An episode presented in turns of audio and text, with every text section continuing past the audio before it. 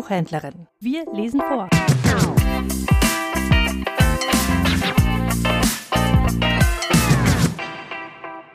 Warten Sie. Was jetzt? Noch ein Bettler, Spendensammler oder Tourist, der sich verlaufen hatte? Wer auch immer es diesmal sein mochte, Deirdre blieb nicht stehen. Ein Unglück jagte heute das nächste. Sie hatte die Schnauze voll. Als wären der abgebrochene Absatz eines ihrer besten Pumps und der Verlust ihres Teilzeitjobs nicht schlimm genug gewesen, hatte sie beim Durchqueren des St. Stephen's Green Parks auch noch ein Regenguss überrascht. So viel dazu, dem Wetterbericht zu vertrauen und ausnahmsweise ihren Schirm zu Hause zu lassen. Als gelernte Dublinerin hätte sie es besser wissen sollen. Durchnässt bis auf die Haut. Den Absatz eines beigen Pumps in der Hand, humpelte sie nun die Reihe georgianischer Backsteinhäuser mit ihren hohen, schmalen Fenstern entlang. Sie erreichte ihr Ziel, eine hellblau gestrichene Haustür zwischen zwei roten, und fummelte gerade mit dem Schlüssel im Schloss, als es hinter ihr wieder tönte. Warten Sie, Ma'am. Ma'am? Empört wirbelte Deirdre herum.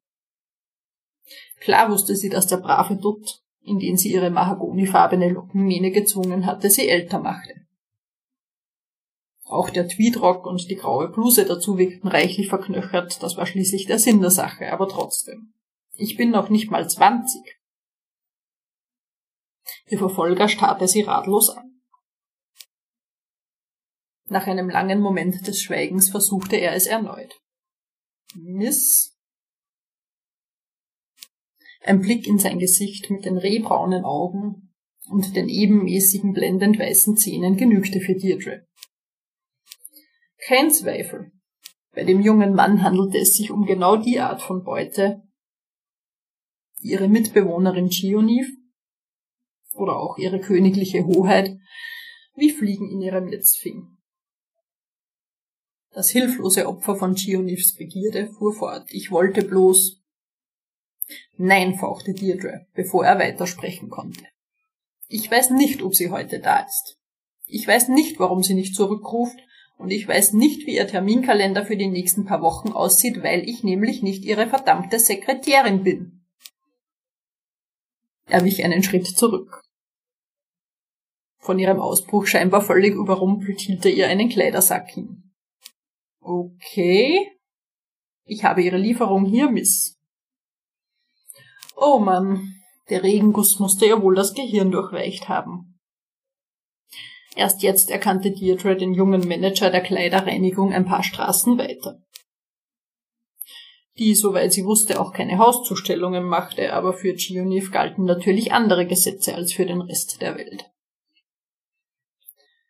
Sie riss dem Mann den Kleidersack aus der Hand, murmelte etwas, das mit viel gutem Willen als Entschuldigung durchgehen mochte, und hastete ins Haus. Ein Windstoß knallte die Tür hinter ihr zu, so dass die Glasscheiben des halbrunden Oberlichts klirrten. Deirdre jonglierte mit ihrem Schlüssel, dem abgebrochenen Absatz und dem Kleidersack und schaffte es irgendwie, die erste Wohnungstür rechts im Flur zu öffnen. Völlig ausgelaugt warf sie Schlüssel und Absatz in das Kristallglasschälchen auf dem Schuhschrank, das als Ablage diente, streifte ihre ruinierten Pumps ab und stolperte in Strümpfen in die Küche. Dort hängte sie den Kleidersack erstmal an den Griff des Gefrierfachs über dem Kühlschrank und plumpste erschöpft auf einen der drei Stühle. Maureen, die beim Herd stand, musterte sie spöttisch. Du machst ja ein Gesicht wie sieben Tage Regenwetter. Sehr witzig. Deirdres Bluse klebte an der Stuhllehne. Ihr Rock war klatschnass und die Feuchtigkeit drang allmählich durch ihr Höschen. Maureen schien etwas hinzufügen zu wollen, vermutlich, du wirst dir in diesen Klamotten noch den Tod holen oder sonst irgendwas Mütterliches in der Art.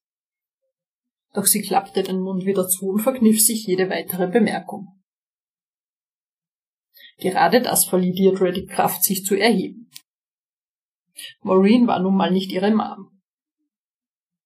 Sie, Deirdre, war 19, studierte hunderte Kilometer von daheim entfernt an einem Dubliner College und hatte ihr Leben im Griff. so wenig es in diesem Moment auch danach aussehen musste. Also wankte sie in ihr Kämmerchen nebenan und zog sich um. Die nasse Bluse kam auf den Kleiderbügel, der vom Lampenschirm baumelte. Der Tweedrock durfte über der Lehne des Drehstuhls vor dem Schreibtisch trocknen. Eine Notlösung, den Platz für einen Wäscheständer gab es nicht. Deirdres Zimmer war der kleinste Raum der Wohnung, sogar kleiner als das Bad. Sie und Maureen pflegten Witze darüber zu reißen, dass in ihm bestimmt früher ein Dutzend Dienstboten von Chionifs Familie wie Sardinen übereinander gehaust hatten. Chionif selbst verfügte natürlich über ein gigantisches Schlafzimmer mit einem ebenso gigantischen privaten Bad im ersten Stock. In Leggings, Wollsocken und ihrem kuscheligen, wenn auch schon reichlich verwaschenen College-Sweater trottete Deirdre zurück in die Küche. Ein intensiver Geruch nach Fisch und gerösteten Zwiebeln entströmte nun Maurins Pfanne.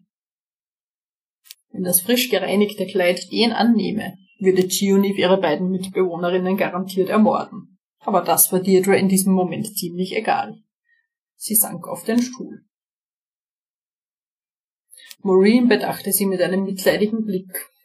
Alles okay? Deirdres Nicken und ihr Lächeln waren purer, antrainierter Reflex. Ein Souvenir aus ihrem Teilzeitjob in der Boutique. Sie riss sich gerade noch zusammen, bevor sie auch noch Danke alles bestens murmeln konnte. Ich bin gefeuert worden, gestand sie Maureen stattdessen. Autsch. Maureen schnitt eine Grimasse. Fast wünschte sich Deirdre, ihre Mitbewohnerin wäre bei dem ganzen Theater dabei gewesen. Als Mrs. Burke, die ältliche Besitzerin der Schal- und Handtaschenboutique, sie für ein kurzes Gespräch in ihr Büro beordert hatte, hatte sie jedenfalls auf bessere Neuigkeiten gehofft. Vielleicht sogar auf die seit Ewigkeiten im Raum stehende Aufstockung ihrer 10-Stunden-Woche auf 12 oder 15 Stunden. Angefangen hatte das Gespräch ja auch ganz okay. Die Chefin hatte ihr sogar Tee in einer der guten Tassen serviert, die sie normalerweise nur für die Kundinnen bereithielt und ihr dann höflich aber bestimmt mitgeteilt, sie könne Deirdre leider nicht länger beschäftigen. Deirdre wäre schlicht und einfach zu jung. Man bräuchte jemanden im Verkaufsraum, mit dem sich die wohlhabende, zumeist betagte Kundschaft besser identifizierte. Jemand Königlicheren, hatte Mrs. Burke allen Ernstes gesagt und Deirdre über den Rand ihrer Tasse angelächelt. Sie, meine liebe Miss Bowman, haben zwar das Aussehen, aber noch nicht ganz das Auftreten dafür. Um ein Haar hätte Deirdre sie angefaucht, sie solle doch selbst mal ausprobieren, wie königliche Auftreten bei einem, einem Lohn von nicht mal zehn Euro die Stunde noch wäre. Sie hätte es vermutlich tun sollen. Ein Gefühlsausbruch wie dieser hätte die Sache auch nicht mehr schlimmer gemacht hatte sich ernsthaft eine der alten Schnepfen über ihre Jugend beschwert. Die meisten Kundinnen mochten Deirdre. Es gab sogar Damen, die morgens regelmäßig nur mal rasch in den Laden kamen, um sich von Deirdre ihre Schals binden zu lassen. Deirdre war die verdammte Königin des Schalbindens. Maureen zog die Pfanne vom Herd. Hast du Hunger? fragte sie beiläufig, woraus Deirdre schloss, dass sie ziemlich erbärmlich aussehen musste. Maureen verteidigte ihr selbst gekochtes Essen normalerweise wie ein Pitbull seinen leckeren, stinkenden Hundeknochen. Sie schüttelte den Kopf. Trotzdem holte Maureen, ohne nochmal zu fragen, einen zweiten Teller aus dem Schrank. Wenigstens bot sie einer Vegetarierin nichts von ihrem Lachs an, sondern stellte nur eine Portion Reis und Gemüse vor Deirdre hin und drückte ihr eine Gabel in die Hand. Da, iss.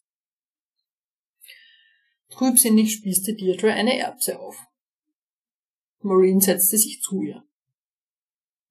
Willst du hören, wie ihre königliche Hoheit vor ein paar Tagen mal wieder den Vogel abgeschossen hat? Sie deutete Deirdres resigniertes Schweigen einfach als Ermutigung und redete weiter. Am Dienstag, du warst noch in der Uni, habe ich mir ein Fischfilet gebraten. Sie wies auf ihren Teller und mir dabei ein bisschen Fett aufs T-Shirt gespritzt, also bin ich gegangen und habe mich umgezogen.